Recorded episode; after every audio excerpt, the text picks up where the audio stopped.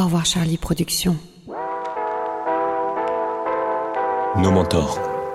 Bonjour, c'est Abel Samo et bienvenue sur Nos Mentors, la première série de podcasts faite par des étudiants pour tous ceux qui ont soif d'apprendre et de comprendre. La vocation de Nos Mentors, c'est de vous accompagner dans vos choix afin de vous aider à faire la différence à travers des rencontres. Avec Nos Mentors Digital, nous allons à la découverte de managers et entrepreneurs travaillant dans le milieu du digital. Nous parlons de leur parcours et des enseignements qu'ils en ont retirés, mais aussi de stratégie digitale, d'entrepreneuriat dans la tech et des prochaines tendances. Aujourd'hui, je suis heureux de recevoir Marine Montironi, Head of Influence chez We Are Social. Dans cet épisode, on va principalement parler de marketing sur les réseaux sociaux et d'influence en ligne. Ce sont des sujets que je n'ai pas encore traités dans ce podcast et le but est d'essayer de vous donner des clés pour construire une image de marque et faire croître sa notoriété en ligne. Alors que vous vouliez créer votre boîte, faire connaître un projet en ligne ou bien que vous soyez tout simplement intéressé par le marketing digital, cet épisode est fait pour vous. Bonne écoute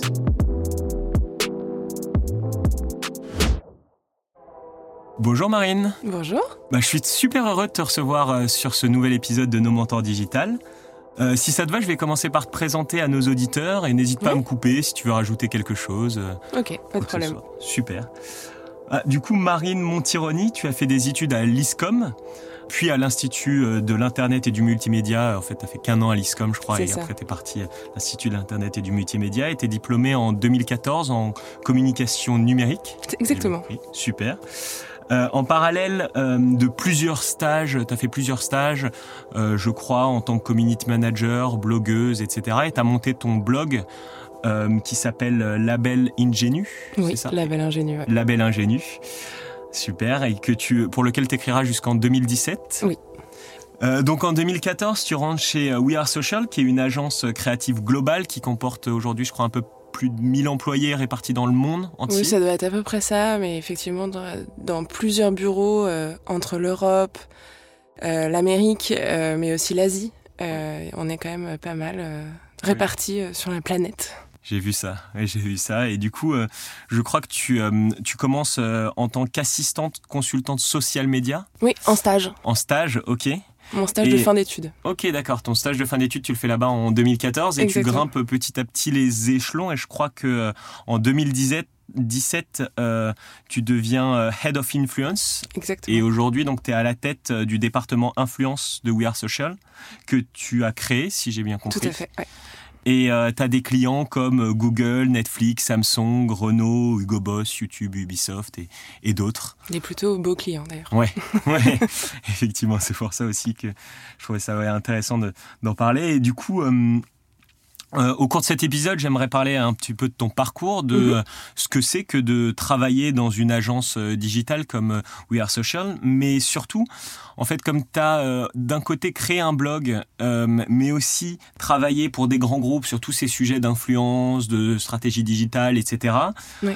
J'aimerais essayer de voir avec toi si on peut pas euh, essayer de constituer une petite boîte à outils Mhm. pour aider euh, nos auditeurs euh, qui souhaitent créer une marque et se créer une, une- une- une image de marque et peut-être fédérer une communauté autour.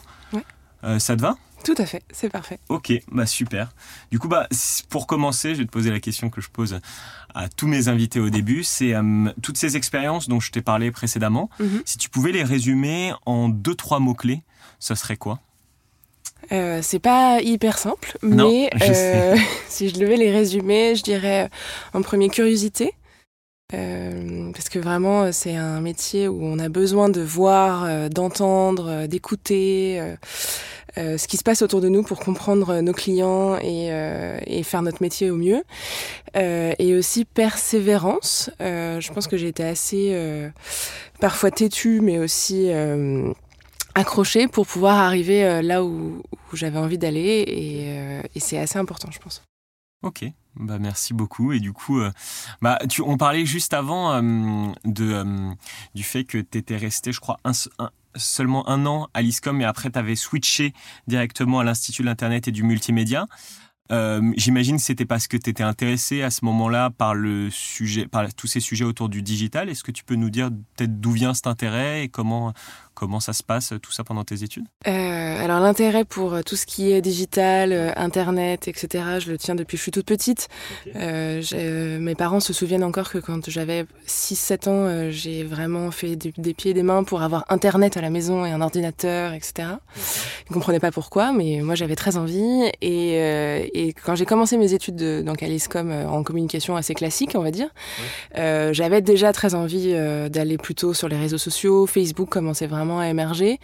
Euh, les autres euh, n'existaient pas forcément encore, euh, mais il se passait des choses. Il y avait Twitter aussi, et, et les marques commençaient à arriver dessus, mais on en parlait très peu en cours. je sais que maintenant, l'ISCOM s'est musclé sur ces formations-là, mais à l'époque, il n'y en avait pas. Et c'est pour ça qu'à la fin de ma première année, j'ai décidé de basculer à l'Institut de l'Internet et du Multimédia, qui, comme son nom l'indique, voilà, était un peu plus axé là-dessus euh, pour euh, aller dans un, une branche de la com qui était déjà plus précise et euh, exactement ce que je cherchais. D'accord, ok. Et du coup, euh, as fait, je crois, tu as fait plusieurs stages, mais en même temps aussi assez rapidement. En 2011, tu as créé ton blog. Oui, pendant que j'étais à l'école. Ouais, tu peux nous dire comment ça se fait Qu'est-ce qui t'a poussé à créer ce blog et et bah, tout simplement, euh, euh, formation un peu différente d'une formation classique à l'Institut de l'Internet et du Multimédia, parce qu'en fait, on n'a pas d'emploi du temps euh, classique avec deux heures de cours, puis deux heures de cours, puis deux heures de cours, puis deux heures de cours. On a une thématique par semaine. Il se trouve qu'il y a une semaine qui tombe sur la création d'un blog. donc c'est l'objectif, c'est l'exercice de la semaine. Il faut d'ici vendredi avoir réussi à créer un blog sur un sujet dont on a envie, etc. C'est génial comme manière d'enseigner ça vraiment top. De, ce qu'on voit. Exactement, et ça nous met dans la pratique et on apprend notre vrai métier quelque part à la fin et pas juste des grandes théories, des grands principes euh, qu'on peut jamais quasiment mettre euh, en place. Euh, donc on a cet exercice du blog. Euh, J'en crée un. comme ça, pour vraiment répondre à l'exercice, sur d'ailleurs, il me semble que c'était sur les séries télé, une autre de mes passions. Euh, et euh, voilà, euh, donc l'exercice se termine, etc. Et puis à la fin, en fait, je me dis, mais en fait, c'était vraiment cool. Et il y a vraiment quelque chose à faire. Euh, et donc là, je prends le temps, plutôt pendant les vacances d'été ou quand on est étudiant, elles sont un peu plus longues que la normale.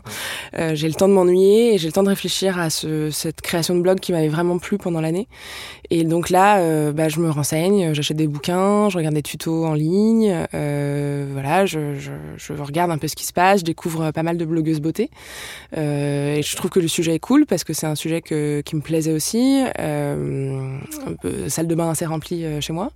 Euh, et puis, euh, bah, je me dis, en fait, je vais essayer, c'est marrant, bah, créer son blog, donc toute la partie construction de site, en fait. Donc, Comment tu le crées avec des techniques avec WordPress, donc du coup je, je me forme sur WordPress avec des bouquins, euh, etc. WordPress, c'est un, pour ceux qui savent pas, c'est un CMS, euh, donc c'est-à-dire c'est un, c'est un logiciel euh, qui va permettre de créer des sites web euh, de façon un peu plus pas forcément beaucoup plus simple, hein, parce que c'est pas, le plus facile des, des, CMS, il y en a des beaucoup plus faciles maintenant. Mais, ça permet quand même un peu plus que si on sait pas énormément coder, ça permet de quand même donner un bon coup de pied là-dedans euh, pour éviter de se retrouver à devoir coder trop longtemps. Euh, donc ouais, je, je monte, euh, j'apprends WordPress, je monte le blog. En même temps, euh, ben, je crée aussi des réseaux sociaux pour le blog, donc une page Facebook, un compte Twitter et pas très longtemps après euh, arrive Instagram, donc du coup je crée aussi un compte Insta, qui est d'ailleurs mon compte perso maintenant. Euh, et donc euh, je commence à écrire des articles là-dessus, presque quotidiennement au début parce que voilà j'ai le temps. Puis après un peu, plus, je prends un peu plus mon rythme plus lent, mais voilà. Et ça avance comme ça. Et du coup, comment tu arrives à créer justement une communauté autour de, de ce blog? Comment tu arrives, parce que tu dis que tu écrivais beaucoup, mais comment tu arrives à faire connaître ces articles? Bah, Les réseaux sociaux. Euh, vraiment. Euh, donc euh, mon compte Twitter, voilà, je, je m'insère dans des conversations de personnes qui discutent sur Twitter de manière euh, ouverte. Euh, donc je réponds à des gens. Du coup, parfois ils s'abonnent à mon compte, etc.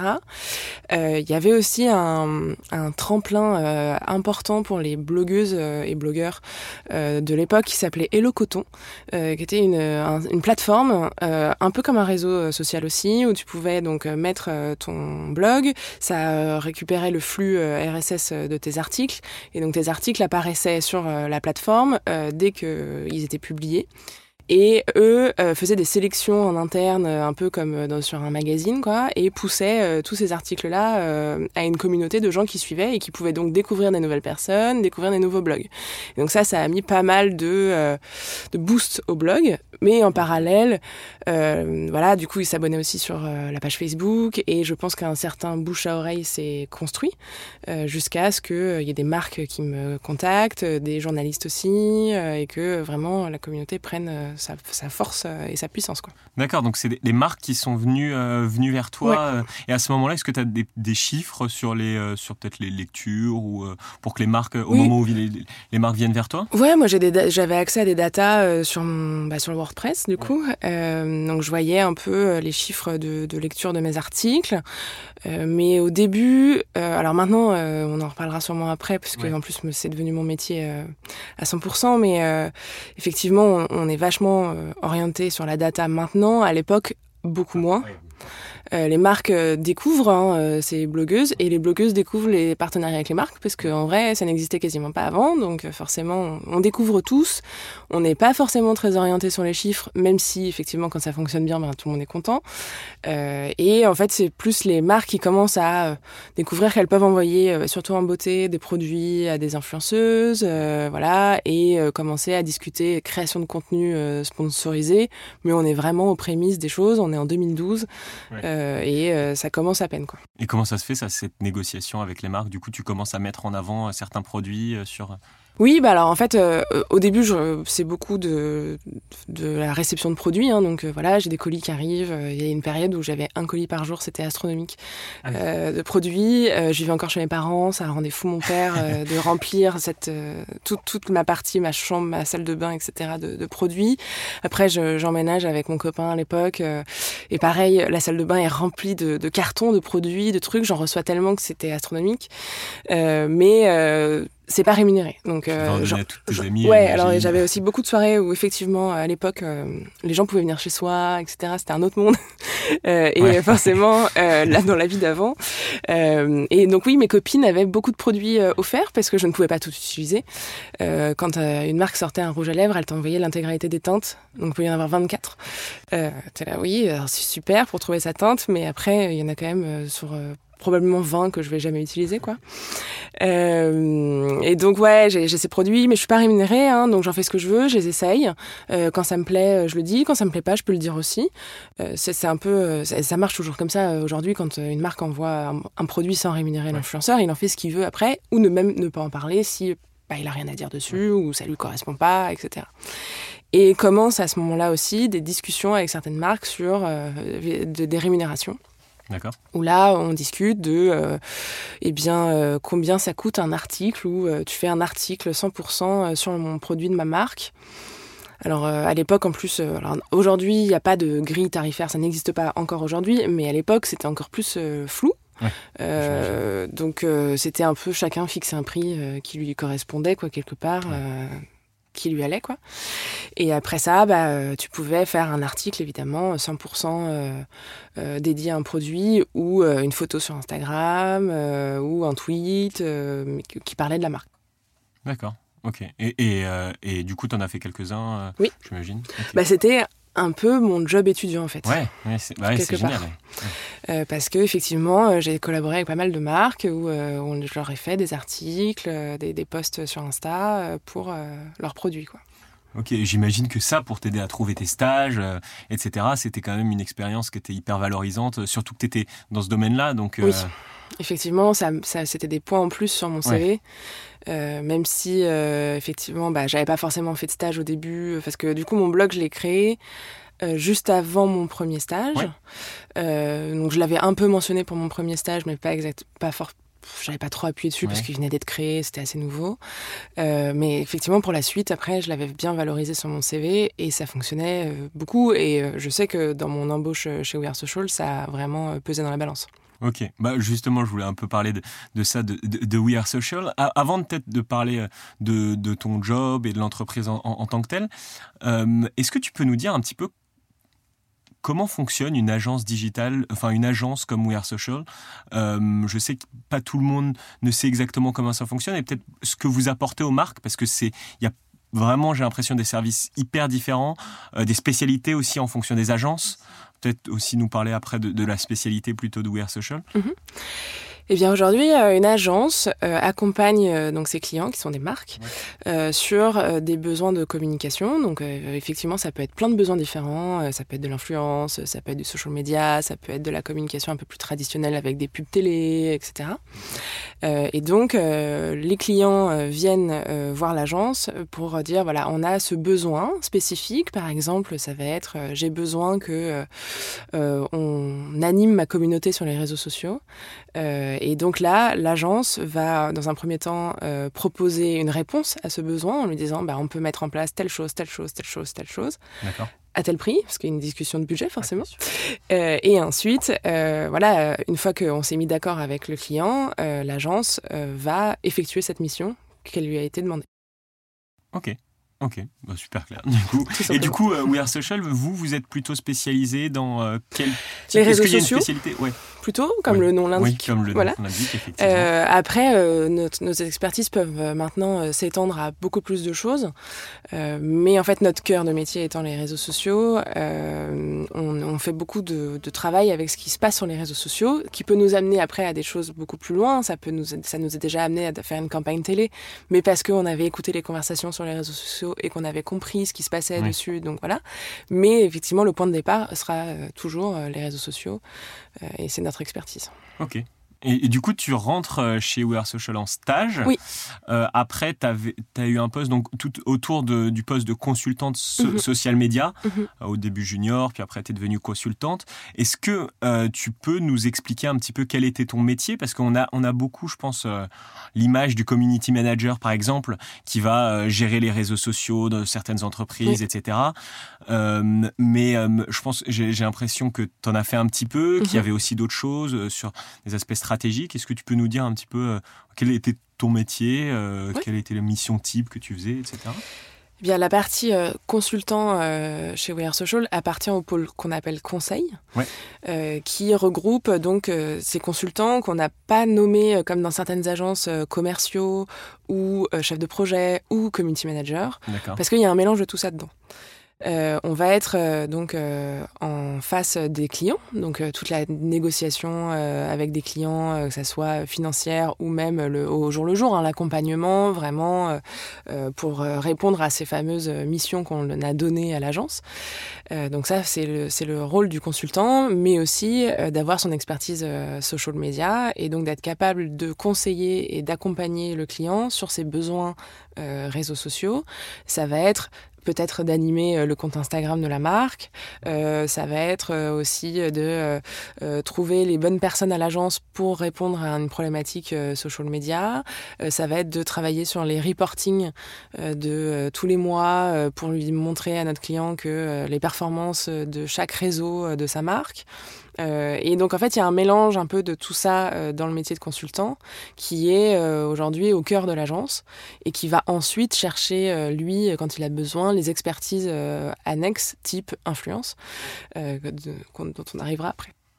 Ok, Ok, bah super. Et du coup, toi, euh, au jour le jour, tu avais un métier assez varié. C'est ce, qui est, ce qui est assez cool pour commencer en plus. Euh. Exactement. Bah euh, voilà, moi j'avais les mains dans, le, dans les réseaux sociaux, c'était tout ce que je voulais. Donc j'étais très contente. et donc là, j'ai pas mal au début aidé sur des appels d'offres, donc pour pouvoir gagner des nouveaux clients, sur plein de clients différents, d'univers différents. Et puis ma spécialité beauté de mon blog m'a aussi amené à travailler sur les clients beauté de la euh, et donc d'accompagner euh, des clients, des grands, des grands clients et, euh, et donc de gérer leurs réseaux sociaux, de gérer des productions de, par exemple, de tutos pour la chaîne YouTube, etc. pendant la partie, mon époque au conseil de chez We Are Social. Ok. Et tu as, peut-être une ou deux, un, ou deux exemples de, de clients ou de missions qui hmm. t'ont particulièrement potentiellement marqué ou, ou que tu as apprécié bah, j'ai euh, accompagné euh, la marque Giorgio Armani euh, Beauty. donc vraiment la partie beauté pendant deux ans à l'agence. Et donc là, c'était la gestion des réseaux sociaux globaux. Donc monde euh, et la coordination avec les marchés. Et donc il y avait euh, toute une production de contenu qui était faite euh, chez We vraiment au fur et à mesure des, des, jours et des mois, etc. pour ensuite les poster sur les réseaux sociaux monde de la marque et aussi les livrer au pays donc à la France, à l'Allemagne, à l'Asie, enfin vraiment euh, tout le monde. Euh, et donc il y avait cette gestion avec les pays qui était aussi très intéressante parce que donc tu avais euh, chez eux donc un point de contact dans chaque pays à qui bah, on livrait des vidéos, on livrait des photos, etc. pour que eux puissent animer leurs réseaux sociaux là-bas. Et en même temps, on, les, on leur expliquait comment le faire, etc. Donc il y avait aussi une presque une, forme, une partie formation qui était assez intéressante sur ce truc-là. En plus on était sur de la beauté qui était vraiment mon domaine euh, préféré de l'époque, euh, donc j'étais ravie. Euh, et c'était hyper challengeant parce que pour le coup, bah, tu es quand même sur une grosse marque qui est hyper importante, qui a une position, voilà, il y a des, des, parfums iconiques de la marque que tout le monde connaît. Il y a, c'est vraiment quelque chose qui a son poids et donc une valeur assez, très, assez importante. Ok, bah on, viendra après ouais, sur, sur la partie influence, mais justement, pendant que tu en parles, du, fait de gérer des réseaux sociaux, euh, comment justement, est-ce qu'il y a des stratégies pour, euh, pour gérer des réseaux sociaux, créer une image de marque, développer son image de marque Si par exemple, certains de nos auditeurs voudraient bah, créer leur marque et la développer sur les réseaux sociaux pour potentiellement créer euh, une communauté? On peut prendre l'exemple, ne serait-ce que l'exemple de, notre podcast, si on voulait essayer de le développer, euh, ce qu'on essaye de faire évidemment. Euh, est-ce que justement de toutes ces expériences, tu en as retenu peut-être une méthodologie, des choses à faire en premier, des, des, des, aspects importants, des petits hacks là-dessus? Alors déjà, c'est de regarder ce qui se passe autour de soi. Euh, parce qu'on a potentiellement des concurrents, on a potentiellement euh, euh, des gens qui peut-être aiment la marque ou pas encore, mais qui aiment le, métier, quelque chose qui peut avoir attrait à la marque. et regarder bah, qu'est-ce qu'ils se disent sur Twitter, qu'est-ce qui peut se dire sur Instagram, etc. Et commencer un peu à se nourrir de choses qui se font autour de nous. C'est hyper important de ne pas être centré sur soi et de voilà de pas faire que des choses pour sa propre marque, mais vraiment de regarder autour de soi, et ensuite euh, de se réfléchir qui, qui on est euh, en tant que marque, euh, qu'est-ce qui nous fait aujourd'hui, et comment on va apporter ça à notre prochaine communauté qui va arriver à un moment sur les réseaux sociaux, comment on va leur livrer ces messages-là, comment on va vraiment leur faire partager qui on est et les emmener avec nous dans notre message, notre, notre mission euh, de marque. Et donc on arrive à cette mission de marque qui va être après aussi apportée sur les réseaux sociaux. Et pareil, euh, ce, c'est, des réseaux sociaux et comme ils le disent, c'est, c'est social. Et donc c'est là où il faut euh, se dire, bah, on n'est pas juste là pour faire de la pub traditionnelle en disant, voilà mon message, démerdez-vous avec ça. on est, le but c'est d'avoir vraiment, bah, qu'est-ce que je leur apporte et qu'est-ce que eux vont m'apporter, créer une conversation avec ces gens-là. Et à ce moment-là, on arrive dans une construction de communauté. Et si eux trouvent quelque chose à, avoir pour eux, et ils en, repartent avec quelque chose derrière, à ce moment-là, ils vont venir nous suivre, ils vont s'engager dans la communauté, etc. Et donc c'est hyper important de regarder ce qui se passe autour de soi, de connaître sa communauté, d'échanger avec eux et euh, de, de s'auto-construire en fait au fur et à mesure. Ça ne se fait pas en un jour. On peut pas se dire bon allez demain moi je vais faire ça à partir de maintenant tous les jours sur Instagram. Et ben en fait, euh, dans deux semaines, ça va peut-être changer parce qu'on se sera rendu compte que c'est pas exactement ce que la communauté veut et ce qu'elle attend, c'était autre chose.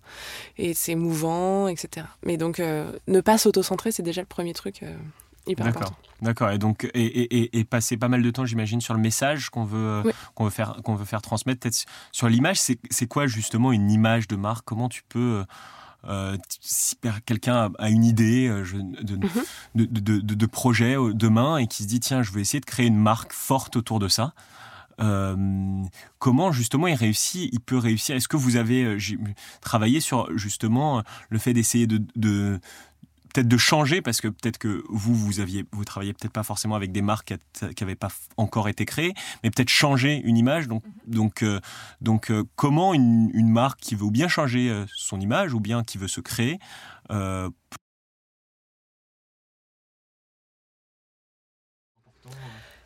Alors, des méthodologies, il va en exister plein, mais en vrai, c'est de la réflexion, c'est dans une agence, euh, ça va faire venir, intervenir énormément de métiers. Euh, il va y avoir euh, les consultants dont on parlait tout à l'heure, mais il va y avoir aussi des planeurs stratégiques qui vont venir s'immiscer dedans. potentiellement une partie éditoriale. On a des directeurs et des directrices de création éditoriale qui, vont, qui peuvent venir apporter leurs leur pattes, etc. Enfin, ça va vraiment amener plein d'expertises différentes pour construire une image de marque.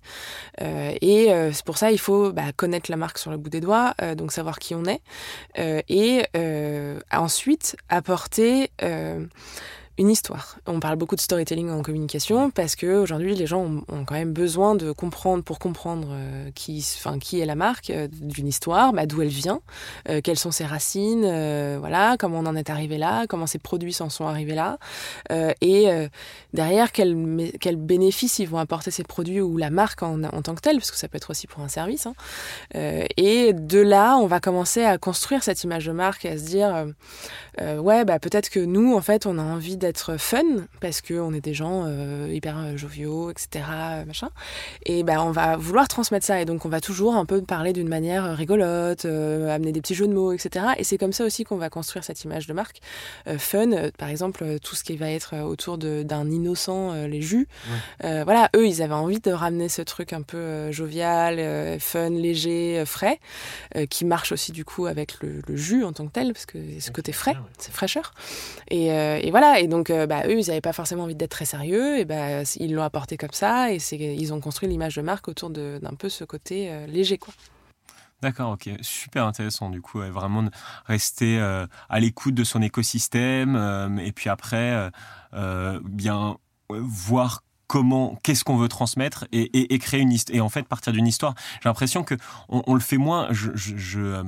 J'en parlais aussi avec euh, des, personnes qui entreprennent en France, etc. J'ai l'impression que, et eux, aux États-Unis, ça se fait beaucoup plus peut-être, cet aspect storytelling. Ils sont peut-être un peu plus forts que nous sur, cet aspect, sur cet aspect storytelling où beaucoup de gens se disent en fait c'est un peu bullshit le storytelling parce que euh, ce qui compte c'est le produit, ce qui compte c'est ce qu'on va livrer. Mais j'ai l'impression que justement peut-être pour cette image de marque, c'est ce que tu nous disais, euh, cet aspect storytelling en fait il est important qu'on soit en France, aux États-Unis ou, ça marche toujours hyper bien, ça permet d'embarquer les gens euh, tout de suite. Euh, on a les storytelling de chez Apple, euh, de ces marques comme ça, bah, elles sont très simples souvent. Hein, c'est des histoires très courtes, simples, mais qui font le job et qui t'emmènent dans, euh, qui t'emmènent directement dans l'histoire de la marque et dans la marque. Et après, tu te plonges dedans, euh, toi en tant que consommateur. Et euh, c'est vrai que ce serait, je trouve que c'est un peu une erreur de, de, zapper ça quand on monte une boîte ou quand on va directement au produit. Et les startups françaises aujourd'hui qui fonctionnent, elles ont une histoire et elles le racontent. Et même si l'histoire est toujours un peu bidouillée pour que ça soit mieux, pour que ça soit un peu plus brillant, etc. Mais ça marche toujours mieux quand il y a une histoire derrière euh, que euh, quand c'est juste euh, voilà mon produit, prends-le et puis. Ouais. Bah, c'est pas pour parler d'une startup française, mais pour avoir un, exemple de startup américaine, c'est Uber par exemple, qui a toujours dit que sur storytelling, c'est on était dans la neige à Paris et on cherchait un taxi, etc. Mm. Il y en avait pas, et on a eu l'idée de créer Uber. En fait, ils n'ont pas eu l'idée à ce moment-là, ça, ça leur a donné. Mais en fait, ça donne un un, côté ah oui effectivement je me sens dans leur position oui j'ai vécu ce moment ouais, comme vécu ce moment, ouais. le fait aussi pas mal. Ouais avec ce côté, euh, voilà, on s'est rendu compte que pour faire des bonnes courses, c'était difficile. Pour se faire livrer, euh, il y avait un peu de galère, etc. Et ils ont mixé un peu tout ça et on en est arrivé à, à d'aujourd'hui où effectivement, tu peux te faire livrer des bons produits euh, sains, etc. que tu peux pas forcément trouver partout. Quoi. Super intéressant. Et du coup, après, une fois qu'on a créé, j'imagine, toute cette image de marque, alors c'est pas forcément, je pense que c'est comme tu disais, c'est des itérations. Donc c'est pas, peut-être pas on, on, la crée pas et puis après on, fait, on se concentre sur autre chose. Je pense qu'il faut toujours revenir, revenir dessus. Mais euh, après, il y a cet aspect, j'imagine, du coup, euh, développement de la marque, mhm. avec comment on réussit à trouver, euh, à atteindre cette communauté. Mhm. Peut-être que pour ça, avant de parler de ça, je pense que justement, parce qu'il y a, l'aspect influence qui, qui, rentre dedans, donc peut-être que c'est intéressant que tu nous, que tu nous racontes ce que tu faisais. Mhm chez euh, We Are Social quand tu es devenu, euh, quand tu as monté ce département influence. Comme ça, mhm. on pourra aussi euh, partir sur. Je pense que c'est un peu la troisième phase, pas forcément. mais pas forcément, justement, comme on disait, il n'y a pas forcément un ordre mais prédéfini, mais j'ai l'impression que je le, vois un petit peu comme ça. Mhm. Du coup, justement, tu es, arrivé en 2017, donc au bout de trois ans. tu deviens Head of Influence, donc tu crées, tu crées ta, ta propre entité. Oui, département. ton propre département et ta propre équipe. c'est assez rapide en trois ans, j'ai l'impression. Ouais. Tu peux nous dire comment comment t'as fait pour en arriver là? Qu'est-ce qui s'est passé alors, euh, bah, en parallèle, euh, quand je suis encore, euh, du coup, au début, donc je suis en stage chez We Are Social, je, je passe en CDI, etc. Donc, j'avance sur les clients dont on a parlé tout à l'heure. en parallèle, je continue mon blog beauté aussi ce qui me prend un temps de malade, hein, euh, parce que là. T'écrivais pas tous les jours. Alors j'écrivais plus tous les jours, hein. effectivement, je n'y arrivais plus. On était passé sur deux trois fois par semaine, euh, articles que j'écrivais en fait le week-end et que je programmais et qui sortaient au fur et à mesure de la semaine. Euh, mais il y avait quand même bah, les communautés, il faut les animer tout au long de la semaine, on peut pas tout programmer, etc. Donc il fallait aussi que j'entretienne mon blog en même temps. donc j'ai toujours un pied dans l'influence à ce moment-là, mais du côté de mon blog. et ça nous arrive euh, à l'agence d'avoir des clients euh, de temps en temps qui nous posent des questions et qui nous disent euh, moi j'aimerais bien faire de l'influence est-ce qu'on peut en faire? On trouve des réponses parce que à l'époque à l'agence on est quand même plusieurs à être blogueurs, influenceurs, influenceuses, etc. Donc on a tous un peu des petites expertises, donc on arrive à aider certains de nos clients, mais sur des sujets anecdotiques, vraiment, euh, quand il y a besoin euh, sur une opération, ou d'un seul coup, oui, il faut ramener euh, quelques influenceurs, etc., on le fait. Mais on n'a pas de réponse très précise non plus à donner quand si jamais on a un client qui arrive et qui nous dit, moi, je voudrais que vous vous occupiez de l'influence à l'année pour ma marque, là, on n'est pas en capacité de le faire. Et ce qui est assez chouette chez We Are Social et c'est pour ça que voilà ça fait sept ans que je suis à l'agence euh, c'est que on est aussi très humain euh, dans l'agence et on discute beaucoup entre nous euh, et il était donc capable enfin voilà à l'époque j'étais toute jeunette dans l'agence mais je pouvais avoir des conversations avec Sandrine qui est donc la, la présidente et fondatrice de l'agence et on discute d'influence parce qu'elle aussi elle a, elle a un, un parcours d'ancienne blogueuse de l'époque etc et, euh, et, on discute, et euh, c'est vrai, on se dit, mais en fait, euh, il y a un moment où l'influence commence à prendre tellement de place euh, dans les, chez, les annonceurs. Hein. C'est des demandes qui arrivent de plus en plus. Il y a tout un univers qui est en train de se, se créer, se construire, se professionnaliser sur les influenceurs. Euh, c'est logique que nous aussi on s'y mette parce que bah, les influenceurs ils, ils, font ça sur quoi? Sur les réseaux sociaux et on est We Are Social et on, notre expertise c'est les réseaux sociaux. Donc il y a un moment, ça paraît quand même assez logique. Et, euh, et donc, à force de discussion, etc., euh, de réflexion hein, entre nous avec euh, plusieurs personnes à l'agence, ils me disent au bout d'un moment, bah en fait, si tu veux, on te laisse un peu les clés et tu peux réfléchir à ça et nous faire une proposition un peu concrète de comment tu verrais peut-être un département. Au début, on ne sait même pas hein, si on monte une équipe, si on n'en monte pas, euh, si on essaye de développer l'expertise autrement, on ne sait pas du tout. Mais ils me disent, voilà, euh, si tu veux y réfléchir, euh, tu peux ta carte blanche. Donc euh, voilà, c'est trop bien. Euh, j'ai le temps de réfléchir effectivement euh, pendant plusieurs mois là-dessus, en discuter donc à nouveau avec Sandrine. Puis bah en fait, on vient à se dire qu'il faut un département, comme on a un département de création, comme on a un département de paid media, comme on a un département de planning stratégique, il nous faut un département influence pour vraiment répondre aux besoins de nos clients. Et euh, donc voilà, donc euh, bah, je, je, crée ce département. Après, c'est un grand mot hein, parce que je suis toute seule à ce moment-là. Donc euh, voilà, hein, je, je, suis toute seule sur un grand bureau vide. Et bah, on commence à le dire à l'agence. Voilà, Marine, elle s'occupe de ça. si vous avez des besoins ou si des clients ont des besoins, appelez-la, commencez à la mettre un peu sur des sujets. Et, et à partir de ce moment-là, je, je, remonte sur pas mal de clients euh, de l'agence pour euh, répondre à des problématiques d'influence qui commencent à arriver de plus en plus. Euh, jusqu'à ce qu'on ait un gros gain avec un client. Et en fait, bah, je peux plus être toute seule. Et à ce moment-là, je peux embaucher et donc commencer à euh, monter une équipe. Et okay. euh, en fait, assez rapidement, bah, je passe d'être toute seule dans mon coin à bidouiller des choses sur des recos euh, à une équipe de 7 personnes parce qu'on a remporté des clients. Euh, on a de plus en plus de clients qui viennent euh, à l'agence pour faire de l'influence directement parce que euh, bah, ils ont su qu'on en faisait et qu'apparemment ça se passait plutôt pas mal chez les autres. Et donc eux aussi veulent de l'influence avec nous et vraiment l'équipe devient un vrai département euh, influence. D'accord. Et on parle depuis là depuis cinq minutes d'influence justement. Oui. tu peux nous dire un peu ce que c'est l'influence et ce que vous faites concrètement ouais Parce que j'imagine que ça a des Ça rapports avec les flou, même, influenceurs, ouais. mais ça peut être flou un peu Mm. et c'est un mot qui peut être un peu galvaudé, Mhm. utilisé un peu partout euh, pour, pour des mauvaises raisons de temps en temps. Donc, euh, Eh bien, euh, pour l'influence, à l'agence, donc on va répondre à, à différentes problématiques. Ça va être des problématiques de programme d'influenceurs, c'est-à-dire animer une communauté d'influenceurs tout au long de l'année. Donc on va aller euh, identifier ces influenceurs. Donc euh, ça peut être sur euh, toutes les plateformes. hein. On, on se parle de Twitter, Instagram, YouTube, Twitch, TikTok, Pinterest. Vraiment, on est partout. Google Plus. Google Plus, alors non, plus maintenant, mais, mais vraiment, on, on va, on va partout pour trouver des influenceurs en fonction de la marque, hein, parce que voilà, il existe des influenceurs pour à peu près tous les domaines. Comment on trouve d'ailleurs un, un bon influenceur? C'est quoi les qualités d'un bon influenceur? Est-ce que Ouais, j'imagine que c'est pas facile parce qu'il y a des ça marques de. qui vont pas avec d'autres. Euh, Les Oui. Marseillais n'iront pas avec Paul Rafloren, par exemple. Euh, Il y, a, il y a des. En fait, euh, il y a déjà il y a des principes de, de valeurs communes.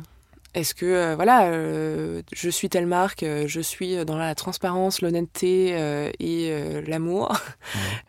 Bah, il nous faut aussi des influenceurs qui partagent ces valeurs-là. Donc, tu vas regarder ce qu'ils font bah, sur leur chaîne YouTube, sur leur compte Instagram, comment ils parlent à leur communauté, etc. Et est-ce que ça transparaît la même chose? Donc, premièrement. Et ensuite, une expertise. Si tu as besoin de, que l'influenceur il soit expert sur un sujet, bah, tu vas aller plutôt vers des influenceurs, imaginons des vulgarisateurs sur la science. Bah, tu vas aller voir euh, des personnes qui sont spécialisées là-dedans. Et effectivement, il y a aussi une partie chiffres. Euh, Est-ce que euh, bah, la taille de la communauté est celle qu'on veut aller chercher? Est-ce que la personne a un million d'abonnés ou 20 000 en fonction du besoin qu'on a et de la réponse qu'on peut apporter et du budget aussi, il faut pas se mentir.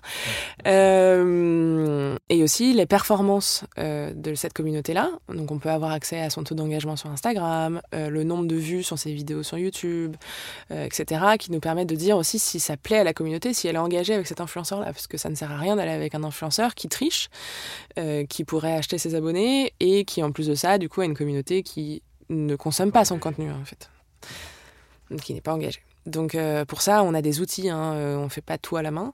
Il y a des outils qui existent comme euh, Tracker, euh, il y a aussi Lefty, c'est des, des outils qu'on peut acheter des licences et derrière, c'est des gros moteurs de recherche.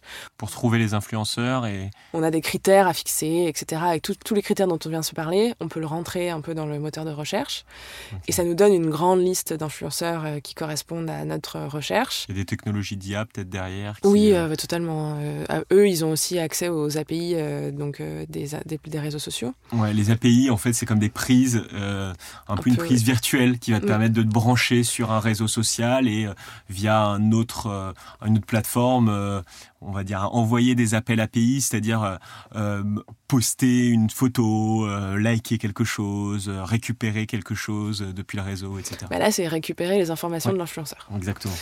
Et donc là, on a la liste de ces influenceurs-là. Et après, il y a un travail humain qui est obligatoire en influence, c'est d'aller voir ces gens-là euh, sur les réseaux. Et donc de regarder... euh, parce que la liste, elle peut être très bien euh, faite par l'outil, mais euh, il y a des choses qui vont qu'on peut pas savoir euh, via des, des outils. C'est tout ce qui est bah, ce que je parlais de valeur et compagnie. On peut pas... En vrai, il n'y a pas de mots-clés euh, qui nous disent que cette personne est transparente. C'est pas possible, par exemple. Qui est, qui est transparente et honnête avec sa communauté. on peut pas le savoir tant qu'on n'est pas allé euh, regarder un peu euh, ses, ses vidéos, ses contenus, etc. Ok.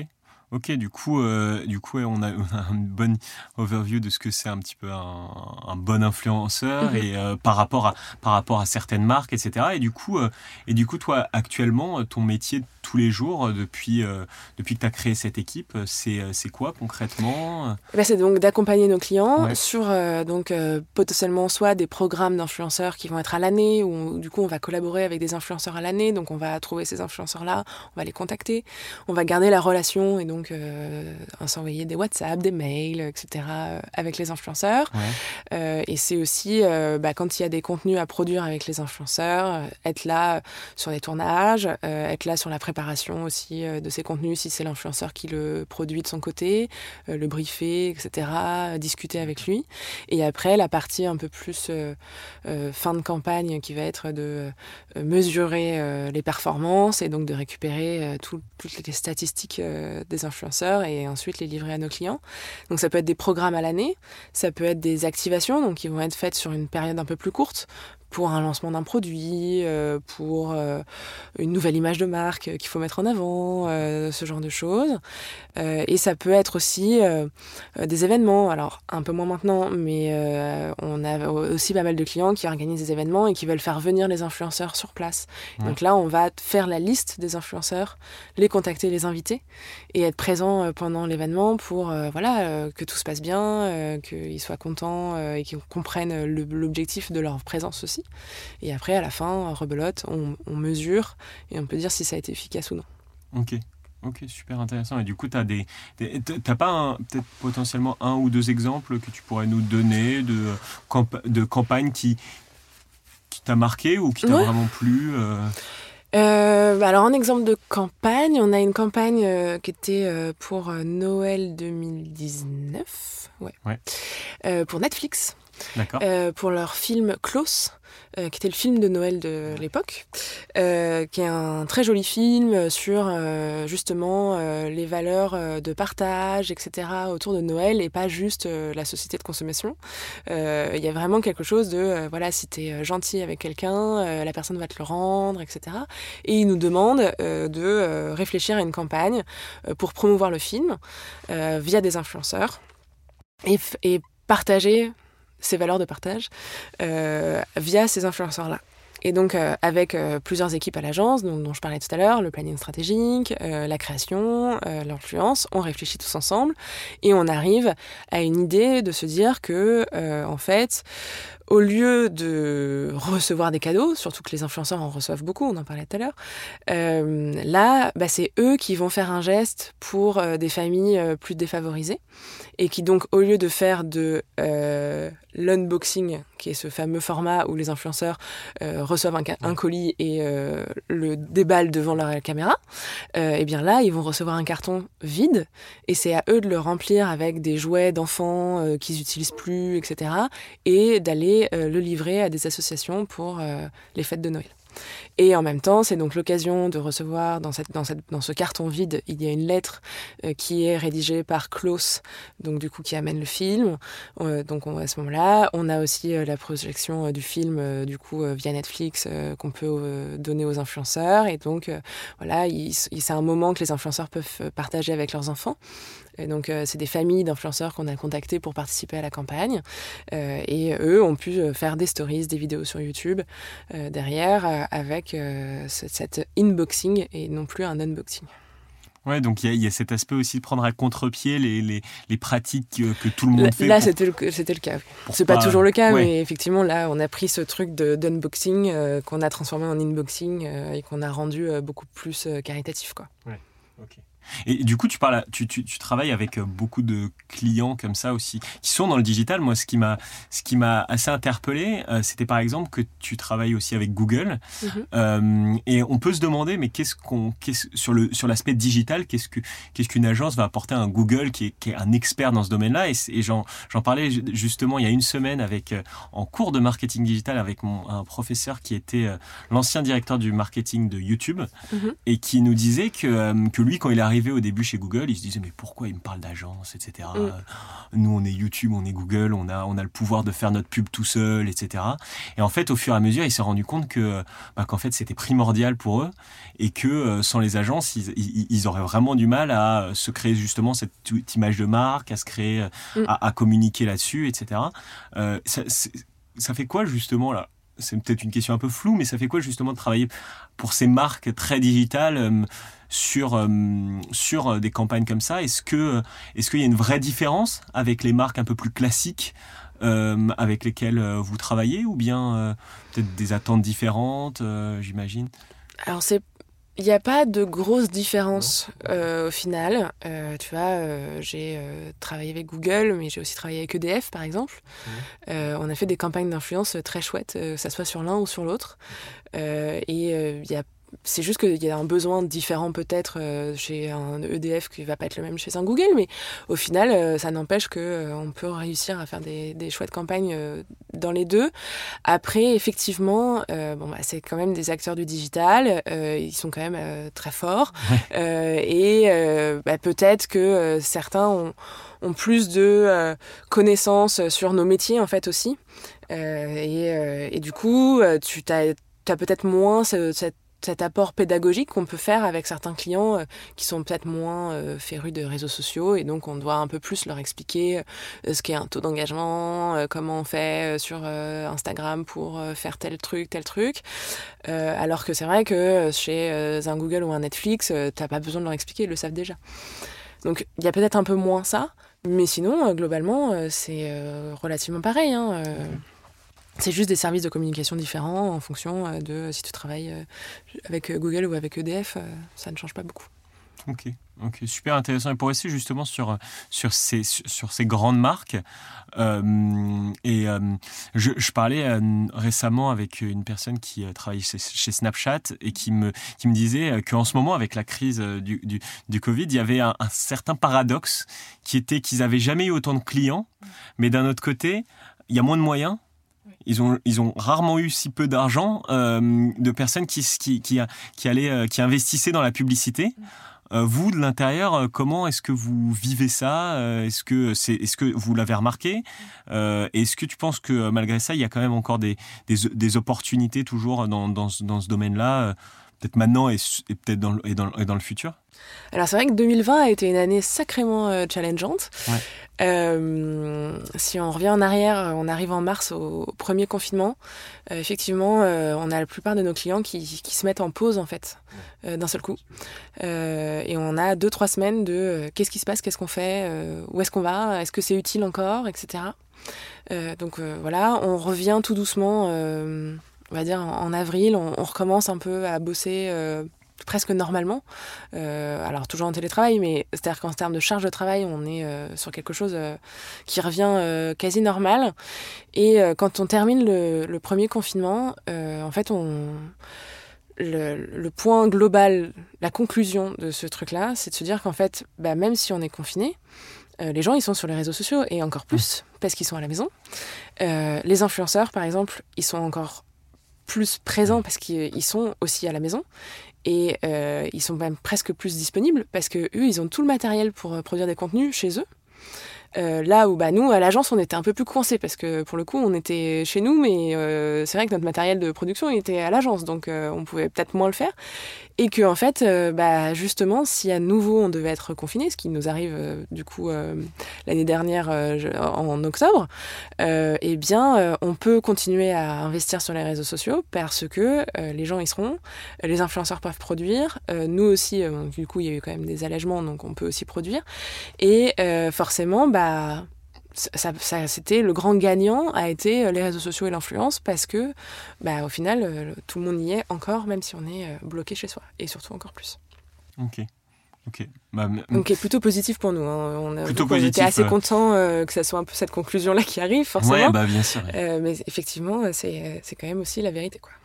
Ouais. Et, justement, euh, j'ai vu que euh, oui, avec We Are Social, vous, vous, publiez à peu près tous les ans une étude sur le digital, un rapport sur l'état du digital que, que j'ai lu. J'ai lu celui de 2020 et là j'ai lu pas mal d'infos sur, le, sur 2021. Euh, oui, il est sorti aujourd'hui. Ouais, ah bah voilà, je l'ai pas lu le rapport. Justement, je me disais mais il n'y a pas le rapport, mais il y avait un, un autre un article qui était assez intéressant que j'ai lu un peu sur les tendances qui, qui arrivent pour en, en termes de stratégie stratégie digitale, etc. pour les grandes marques.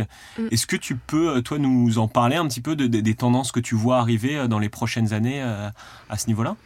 Alors oui, il y a, en fait, c'est nous on, regarde beaucoup. Hein, en fait, c'est on n'a pas de on n'a pas de pouvoir magique pour savoir vraiment ce qui va se passer dans les prochaines années, mais c'est vrai qu'on regarde beaucoup ce qui se passe, euh, que ça soit en France ou dans le reste du monde.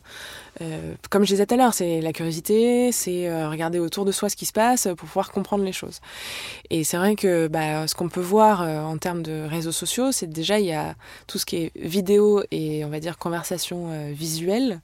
un TikTok aujourd'hui prend une place euh, vraiment importante dans les réseaux sociaux. Euh, et euh, ça pousse les autres à se développer encore plus sur cette partie-là, plus vidéo courte, euh, mais qui du coup maintenant euh, on peut passer des messages encore plus forts euh, via cette petite vidéo-là.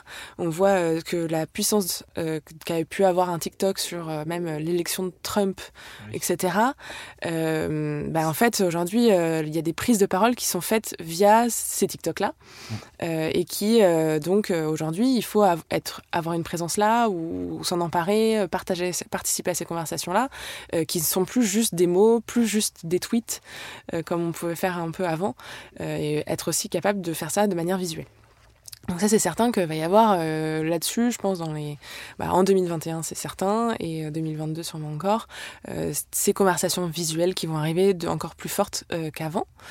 on a aussi beaucoup de de retour aux vraies valeurs, au, à la, quelque chose de plus naturel, etc. Ça a été très longtemps Instagram qui était avec ses superbes photos, euh, tout était propre, nickel, ça donnait très envie, euh, machin. On a depuis là, euh, ces dernières années, une reprise de, des vraies choses, des, des, filles qui sont pas maquillées, qui se montrent en face cam comme ça, sans filtre. on a aussi des gens qui prennent la parole, beaucoup plus de manière libre. et donc ça va continuer et c'est hyper important de, continuer à, regarder ce qui se passe là-dessus parce que ça peut être des opportunités pour certaines marques de, elles aussi, être beaucoup plus transparentes avec, euh, avec leur communauté et, euh, et, avec leur, du coup, avec leur euh, cible. Et leurs prospects, d'avancer là-dessus. Donc voilà, il y, a pas mal de choses assez honnêtes, transparentes qui arrivent. on n'est pas à l'abri aussi qu'on ait un nouveau réseau social à un moment qui arrive et qui rebouscule tout. Euh, TikTok, on l'a vu arriver de loin. Euh, même à l'époque, ça s'appelait Musicali. Mais. Euh, ouais, mais c'était juste, mais c'était juste des gens qui, qui, faisaient du lip sync, donc qui chantaient sans chanter. et on pensait pas hein, que ça allait peut-être pencher dans la bascule pour un, un, Trump, quoi. Ouais, on avait cette anecdote là des personnes qui avaient, qui avaient réservé sur TikTok des places pour, euh, pour, le meeting de Trump et au final c'était des fausses réservations. Il y avait euh, dix fois moins de personnes. Juste pour que ça soit vide. Ouais, c'était assez marrant ça. Et bah, je pense qu'on aurait posé la question il y a trois ans sur euh, Musically slash TikTok. personne n'aurait dit que ça allait avoir un pouvoir aussi important. Quoi. Et il y a peut-être des applis déjà qui sont créées maintenant et qu'on n'a pas encore dans le radar et qui vont d'un seul coup aussi prendre une puissance de malade dans les prochaines années. Et c'est aussi, enfin, tu vois, je te disais tout à l'heure, moi j'ai quand j'ai créé le blog, il y avait Facebook, euh, Instagram venait de commencer et il y avait Twitter. Euh, maintenant, si bon, je l'ai arrêté. Si je devais l'avoir, euh, bah, déjà il faudrait que je passe la marche rapide sur YouTube. il faudrait que Pinterest aussi, qui a pris quand même beaucoup de poids, il faudrait vraiment se lancer sur TikTok, Snapchat. Snapchat. Enfin, vraiment, il y a il y a pas mal de choses qui ont bougé depuis euh, que j'ai commencé à me renseigner sur les réseaux sociaux. Et ça, ça ne va ne faire que ça. Il y a un français qui marche bien, c'est Yubo, je ne sais pas si tu Oui. je connais. Peut-être qu'ils vont arriver. Euh, peut-être, voilà, peut-être que Yubo va arriver euh, d'un seul coup et va aussi transformer des choses. Donc, il faut rester en alerte, si on a envie de bosser dans les réseaux sociaux en tout cas, tout le temps, et, et, se nourrir tout le temps de tout ce qui se passe sur les réseaux. Ok, ok, super. Bah, merci beaucoup pour, pour toutes ces, petites analyses qui étaient super intéressantes. Et du coup, euh, bah, moi, je voulais aussi, euh, par rapport à tout ce que tu as dit sur, sur ton métier, sur, sur, ce, que, sur ce, que, ce qui va peut-être se passer euh, dans le futur euh, dans ce domaine-là. Euh, J'imagine que ça va créer des, opportunités pour, pour les jeunes qui potentiellement, ou bien qui sont en études, ou bien qui commencent leur carrière, ou bien même des personnes qui veulent se réorienter, qui nous écouteraient. toi, dans, ces métiers, est-ce que tu vois des opportunités particulières? Et surtout, ma question, c'était comment on peut se former à ces métiers? Alors pour se former à ces métiers-là, en fait, c'est les réseaux sociaux. C'est-à-dire que si on a envie de bosser sur les réseaux sociaux, il faut se créer un compte Twitter, il faut se créer un compte TikTok, euh, et il faut poster en fait. Et même des trucs perso, hein. Euh, peut-être qu'il y a que 100 personnes qui vont te suivre, c'est pas grave. Euh, au moins, bah, tu sauras hein, créer un TikTok, comment ça marche, etc. Et en fait, c'est vraiment le mieux, c'est de tester, bidouiller, peut-être ça va marcher, c'est pas grave. Euh, demain, on recommence, on essaye, etc.